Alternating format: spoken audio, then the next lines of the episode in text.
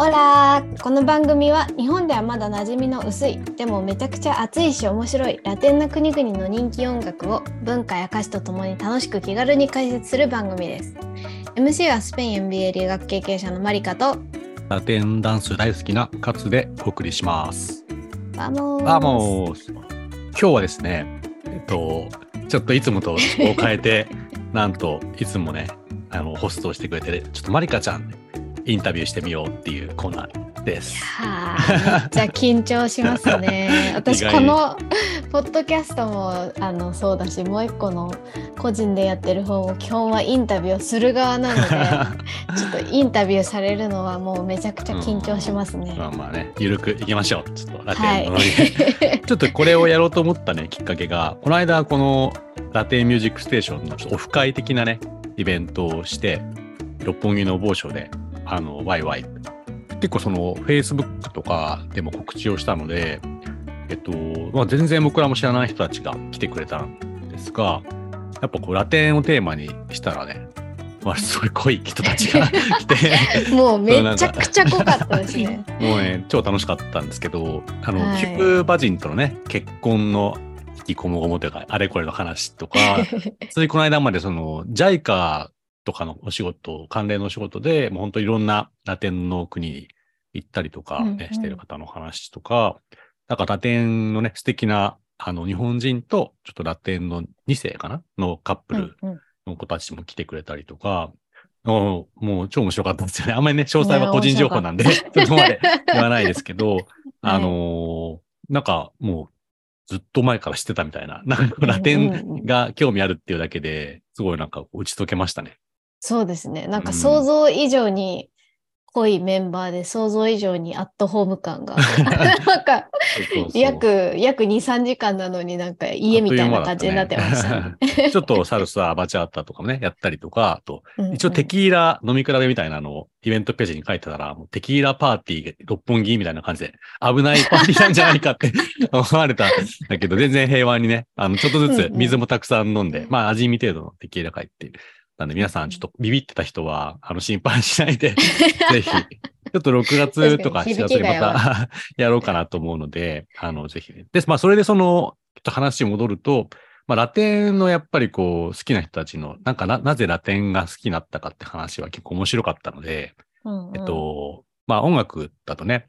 まあ、ちょっと興味としては、まあ、結構絞ったことになるので、もう少しその全体的にラテン的な ライフど、どんな感じとかね、ラテンライフとはみたいな ところちょっとこう楽しいお話を広げる回もあってもいいかなっていうことで、ちょっと今回、まず実験台に 我らが MC、まるかちゃんやってもらいますっていうことですと。ははいい。わけですね。でちょっとね、ほりほ、はほり。あの、オープニングでもね、スペイン MBA 留学経験者っていう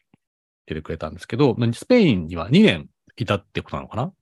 そうですね。2うん年、フルフルはいなくて、最後の方はあのコロナでなんか逃げるようにして日本に帰ってきたんですけど。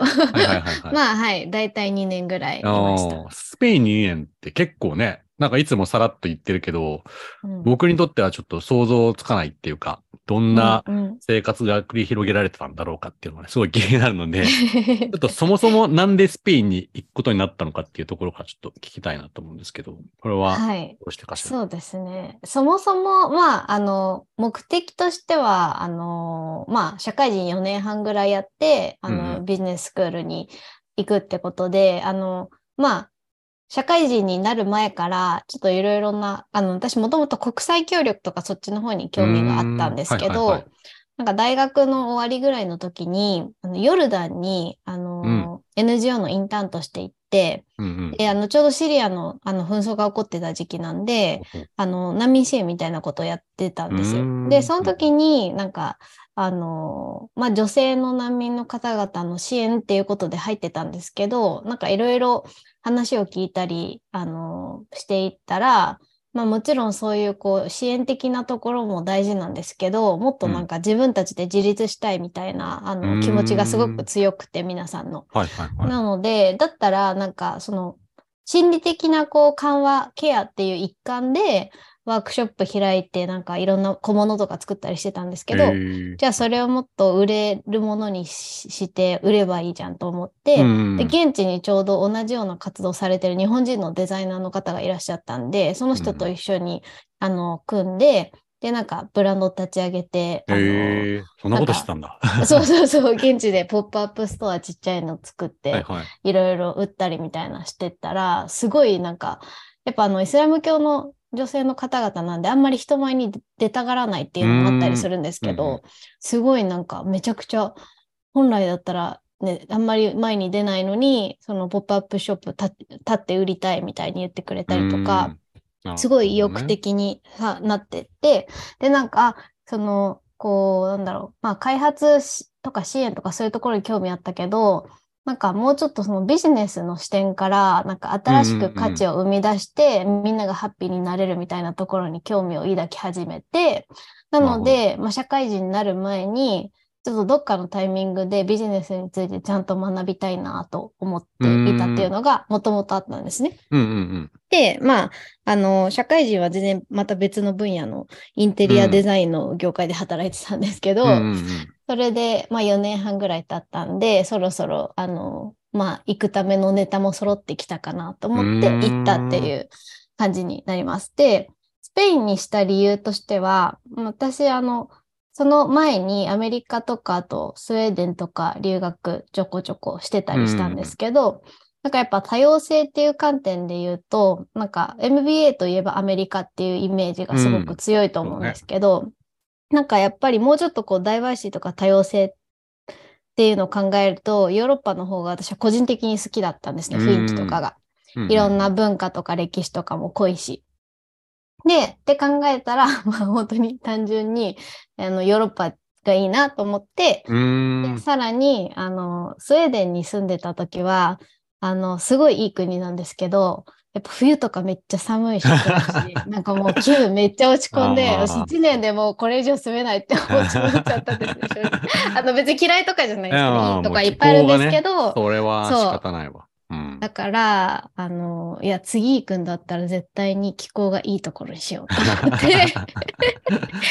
で、まあ、かつ、なんか英語も、英語はまあ私喋れるので、なんかうん違う言語にチャレンジしたいなっていうのがあって、そしたらイギリスとかもなくなって、最終的に、あの、スペインのバルセロナの学校が、まあ、うーんあの、授業の内容としても面白そうだなと思って行ったっていううんうんうんうん感じです。ああ、まあ結構いろんなじゃあ理由がね、あって、うん。まあうんちょっと消去法じゃないけども、選んでったら、はい。スペインになったっていう 感じなんねね。へえ、そうなんですね。はい。なんかいろいろ、もうマリカちゃんはパーティーガールのイメージだね。あ、そういう、あ結構いろいろ。真面目ですよ、一応。冗談、冗談、ですけど。もちろんね、そういうところもね、あの、知ってますけども、なるほど。あのーで、スペイン、まあそう、じゃあ全くじゃあその行く前とかはスペイン語喋ってたわけじゃないっていう、あ、ね全然、全然です。うーん。オラーぐらいしか。ああ、そうなんだ。ミカサエ。スカサみたいな。お前の家は私の家みたいな。そうそうそうそう。あ私の家は君の家か。そうやるからねじゃあやるんじゃない逆だつ反対。逆逆。はいえーはいで、どうです？スペインに最初行って、なんか、こう、戸惑うことは多かった？戸惑うこと、まあやっぱり全部スペイン語当たり前ですけど、全部スペイン語なので、で、あとやっぱ、あの、いろんなこう、行政的な手続きがすっごい大変で。あの、外国人として、まあ、あの、行くので、外国人居住許可みたいなのを得なきゃいけないんですけど、入国してから何ヶ月以内にみたいな。なんかそういうところの手続きが、なんかもう本当にスローで永遠に呼ばれないみたいな。で、しかもなんて書いてるかわかんないみたいな。だから、でもそういうところは、あの、まあ、クラスメートが、あの、みんな同じような経験をしてるので、まあ、スペイン語できる人たちに教えてもらって、みたいなえーところうんはありましたね。ほどね。はいなんかね、前もちらっと話を聞いたけど、あの、いろんな国から、まあ、スペイン語圏って中南米ね、うんうんブラジル以外ほとんどだから、まあ、そういうとこからもたくさん留学の人たちが来て、はいなん。かね、そういう人たち、ルームメイトもほぼスペイン語話者みたいな感じだったんだっけ？あ、そうです、そうです。私の一緒に、結局なんかすごい仲良かったんで、もうずっと一緒に住んでたんですけど、一人がコロンビア人で、一人が、えっ、と、エクアドルだったかな？と、アメリカ人のハーフ。の子だったんで、二人ともまあ、スペイン語は、あの、ペラペラ、ネイティブでうんなんか喋れる。寮みたいなの？それとも、みんなに借りた、一緒に？あ、て。普通の家です。アパートの、はい、アパートの一室、なんか、を借りて、えー、まあ、3、4、3、4 LDK プラスバルコニー付きみたいな。なんか楽しそう。ねそういうのどうやって見つけるんですか？そのルームメイト。ルームメイトは、その MBA の大学に入りますよってなった瞬間に、うん。あの、入る人に、この一緒に住もうと思ってる、ルームシェアしたい人みたいなスプレッドシートが、あの、えー、やってきて、そこに名前書いて、だからです、いわゆる今のマッチングアプリみたいな感じで名前書いて、で、なんか趣味とか、あとここだけは譲れないこととか、なんか、えー、パーティー、パーティーするやつは無理とか、そういうこと、パーティーがあるわ。そうそうそう。書いて、で、それで、それを見て、あ、なんかこの、この子、この子と合いそうだな、みたいな感じで選ぶんです。よ。で、かつあ同時並行で、なんだっけな、なんか Facebook とかでも、あの、物件情報出てくるし、あとその、もともと私たちの先輩が住んでた家が出ましたよとか、うんそういうアナウンスもあるんですけうんど、あー結構手厚くやってくれるんだね、そういうの。そうです、そうです。でもなんか1回目、その、ちょっと、なんとなくよ4、5人ぐらいの女の子のグループを作って、うん、で、なんか物件はこれいいね、これいいね、一緒に住もうとか言ってたんですけど、なんか気づいたら一回、なんか、あの、なんていうの？なんか別にもう一個いい物件が出てきたんですけど、うん。その物件が、なんか住める人数がちょっと少なめだったんですよ、そのグループよりも。で、私はそれを見たときにはこれめっちゃいいなと思ったけど、まあ今いる仮のグループよりもサイズがちっちゃいからやめたと思ってたら、なんかその子、私たちの、私のグループに入ってる他の子たちが勝手にその物件もう入りますとか言って、私なんか気づいたら一人みたいになってて、あぶられて。だからやばい、これは戦争だと思って、で、だから、この一緒に住んだ、最終的に一緒に住んだ子にも、グループを作ってからなんか物件を提示したんじゃなくて、それぞれの別々、一、人ずつに、あの、物件を、同じ物件をを送って、ここどうかなみたいな。で、それで、ここの二人がもともと一緒に住むかもって話をしてたのは知ってたんで、ここの私が提案した物件をその2人が持ち出すだろうと思って、そしたらそこちょうど3人だから行けると思って、めっちゃ計算して。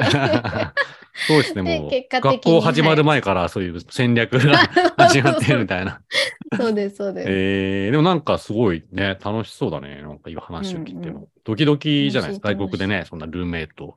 もう会う前から、ちょっと家の相談とかして。そうですね。えー、そう。なんか、どうなんちょっと、なんかイケメンだったら人気出るとかあるのかな？まあ男女とかね。基本男女別の 場合が多いですね。まあ、あの、いますまあ気にしない人は気にしないとか男、女一緒に住む場合も。はい。うんまあまあ、そこはね、まあ、ちょっとうん本業じゃないからね。学生の テラスハウスみたいな感じになっちゃうじゃん。そうそうそう確かに。まあまあ、もそれよりは、でも、まず集まんないとね、人は。そう、うんそっちが優先ですね。はい。で、なんかその、結構それで、なんかね、前聞いた話だと、そのルーメイトにすごい感化されて、なんかラテン文化面白いなっていうよううなんうん。読み持ったっていうのをちらっと聞いたんですけど、やっぱりその人たち、ルーメイトっていうのはすごいいい子たちだったとか、馬があったっていう感じだあ、った。めちゃくちゃいい子たちでしたね。なんか、うんなんだろう。なんかみ、それぞれの性格が、まあ、似てたり似てなかったりみたいなところはあったんですけど、バランスがすごく取れてたのと、あとなんか、ちゃんとその、一緒に最後まで住めた理由の一つが、うん。やっぱ、あの、掃除をウィークリーにしてくれる人が入ってくれるっていう、あ あの、あ。そこがめちゃめちゃ大きかったですね。やっぱ掃除ってめっちゃ喧嘩の種になると思うんですよ。結婚したとしてもね。誰がやるやらないとか。うんそれがなかったっていうのが、まあ大きかった。あ、そういうアパートちゃんと選んだっていうことね。あ結構よスペインはついてます。あの、家賃の中に。。へーうんうん1週間に1回クリーニングうん入ってたりします。うーん、なるほどね。なんかその、そういうね、ラテンピープルのどんなところがなんか面白いなっていうか、好きだなみたいなのって思ったってありますか？なんかやっぱ常に明るくて適当なところ？まりかちゃんもね、ちょっと、まあ、言ったらあれですけど、適当な、いい意味で。おいおいおいおい。まあ僕も言われるんで人のこと言えないですけど。あ、ちょいい意味であんまり細細かい、こう、なんか、細かすぎる人とちょっとこう、合わなそうだなっていうのは。いいじゃん、そんなんって言いそうだな、みたいな。うんうんうんうん。そう細かい人もね、まあ時々言いますけど、でも、なんかなんだろう。あとはやっぱり音楽がかかると踊り始めるみたいなところがめっちゃ楽しかったですね。えー、家とかでもなんかそういうホームパーティーじゃないけど、みんなでご飯食べたりとかするんですもうなんか月に2回ぐらい、ま、あのバルコニーでパーティーが行われてました。なるほど。なんで、なんかスペインに住んでるのに、なんか中南米に住んでるのかなみたいなぐらい、中南米の人がいっぱいやってくるうちみたいな感じで。えー、それも、なんかそういう学校の友達とかがどんどん輪が増えていくっていう感じなのかあ、そうです、そうです。やっぱその、まあ日本人とかは同じだと思うんですけど、海外行っても、やっぱりその自分の人種の人たちと、うんうん、つるむこと多いじゃないですか。うんうんうん、それと同じ現象がうちで発生してたので、うん、そのコロンビア人とかブラジル人とか、なんかチリ人とか、その辺の人たちがみんなやってくるみたいな感じで。割とそこはもうじゃあマリカちゃん的には、はい、楽しいね、イエイみたいな感じだったそうですね。時々ちょっとうるせえなと おおむね、おおむね許せたみたいな。あそう、おおむね、おおむね全然大丈夫でした。えー、そうなんだ。はい、なるほどね。うんうん、なんか、すぐ割と慣れ、慣れたの、そういう生活みたいな。今までは一人暮らしってったんですか、うん、仕事の社会人の時は。あ、そうですね。私も高校ぐらい、高校、大学ぐらいから一人、一人でいろいろやってたので、うん、その辺は別に全然大丈夫だったんですけど、まあ、やっぱりその、現地の言葉を喋れる人が身近にいるかっていうのはすごい大きかったかもしれないですね。いろんなことが、まあ、情報もたくさん入ってくるし、あの困った時に助けてくれるし、みたいなのもありました。うん。うんうんうん、割と、なんか仲良くなった、すぐっていう感じなんですか？そうですね、うんうんうん。結構すぐ仲良くなったかな。なんかそう、あの、MBA あるあるなのかもしれないんですけど、なんか結構みんな MBA っていう響きだけ聞くと、なんかすごいお互いが競争心持ってて、蹴落と蹴落とす勢いでなんかやってるんじゃないかと思われるんですけど、なんかうちの学校の特徴だったのかもしれないんですけど、すごいみんなお互い助け合う精神がすごかったです、ね。そう、だから例えばなんかあの、過去問とか、うんうんうん、普通はなんか自分が一番いい点数取るために過去問とか出てきたら絶対人に配らないじゃないですか。だけど、ね、過去問が出た瞬間に5秒でもう全クラスに広まるぐらい、えー、なんかみんな、なんかみんなで得しようみたいなところが大きかったですね。いいねうん、えー、そうそうそうそう。じゃあなんかね、外国で一人とかで暮らすと不安な、やっぱりね、気持ちを持つというか、大丈夫かなって思う人もいっぱいいると思うんですけど、結構じゃあその学校は、なんかね、そういう、最初からそういうルーメイト紹介してくれたりとか、はい。ね、なんか文化的にやりやすいっていうか、いいところだったね、うんうん。そうですね。なんか一人ぼっちみたいなとこは本当にな、なかったのと、あと特徴として、その、あの、私が言ってたところがケーススタディって言って、こういろんなビジネスのケース、例えばどこかの企業まあ、有名どころで言うとソニーのなんかマーケティングについてとか、そういう感じのこのケースっていうのがいっぱいあるんですけど、うんうん、これを、あのー、1年生の時は同じ6、7人ぐらいのグループでずっとやっていくんですよ。うん。なんかバディの大きいバージョンみたいな。うんうんうん。それで、なんか一緒にいるから余計にこう、そうですね、ネットワークとか友達みたいなのはかなり作りやすかったかなっていう気がします。うん、なるほどね。うん、結構 MBA、僕は行ったことないんですけど、行ったことある人の話を聞くと、まあ、もちろんその内容とかもすごい勉強にね、もちろんなって、うん、まあ、あ、これやっとけば一応どんなビジネスでもそこそこなんかこう、全くわからないってことはないなみたいな、なんかそのビジネスの一通りやるっていう感じじゃないですか。こう。はい、はい。ね、でもその、それもそうなんだけど、どっちかというとやっぱりこうネットワークというか、世界中の、まあ人たちと、まあいろいろそういう切磋琢磨して、まあ、ある程度信頼できる人間関係が世界中にできたのが一番良かったみたいな話を聞くんですけど、やっぱそれは結構実感あるって感じ、うんうん、そうですね。まあネットワークの観点だとやっぱり全世界に散らばってるので、どうしてもなんか疎遠になっちゃったりとかはするかなと思うんですけど、まあね。うん。まあでもすごい仲いいメンバーとはね、引き続き仲いいし、例えばどこかの国でビジネスするみたいになった時にパッて聞ける人がいるとか、そういうのはやっぱ大きいかなというふうに思います。うーん。なるほどですね。うん、うん。2年はあっという間に過ぎた感じ？あっという間でしたね。なんか夢だったのかなみたいな 感じです。はい何が一番こうなんかちょっと心に残るというか、こう、なんか思い出1位とか言ったら、なんですか、スペイン生活。えー、思い出1位。いや、めちゃくちゃいっぱいありますけど、あー くだらない、くだらない思い出1位は、あの、スペインってあの、何？今とと、最近東京でも乗れるようになってきてる電動、うん。電動スクーターが、なんか中国の安い電動スクーターをめちゃめちゃ輸入して、超安く買えるんですよ。うんまあでも、まあでも 2, 2万ちょいぐらい、2、3万ぐらいするんですけど、うん。なんかそれで、あの、毎日学校に行ってたんですね。自分の思ってて。うんうんで、なんか、すごい建築も綺麗だし、なんか、道路も整備されてるんで、で、そこをなんかこう、バーって駆け抜けていくのが一番楽しかった。いいじゃん。いい話ね。めちゃめちゃ良かったですね。え通ー、毎勤が楽しい通学、な。通学が、そうそうそうそうそう。ちょっとムムービーのワンシーンみたいな感じでね。そうそうそうそう。そうそうそうえー、なるほどね。くだらい。ない思い出いやいや、いいじゃない。素敵な日常で。ね、スペイン、はいバルセロナですよね。そこをなんか最初に言い忘れたけど、あ、そうそうそう。バルセロナです。バルセロナめっちゃいいですよ。バルセロナといえばね、うん。あの、もう、ガウディ建築がいろんなところにあったりとか、ああいう歴史あるのもあるし、あの、バルみたいなのもいっぱい街中にあるみたいな。そこ行ってもなんかね、そうそう素敵な街並みっていう、僕も一度だけ行ったことありますけど、素敵な街で。そう。住んでも、住んでも、住むとさらに好きになりますねう。ん。なるほどね。はい。はい。ちょっとね、最初のきっかけを聞いたところで、一回ちょっと今日前編はこんなところで締めましょうかね。じゃあちょっと後編は、まあそのラテンの影響を受けたとか、もうちょっとそのスペインのバルセロナのなんか生活どんな感じみたいな話とか、ちょっとうんうん。今、こういうラテン的なアクティビティ何してんのっていうところを 聞いてみようかなと思います。ではーい。はでは、グラシア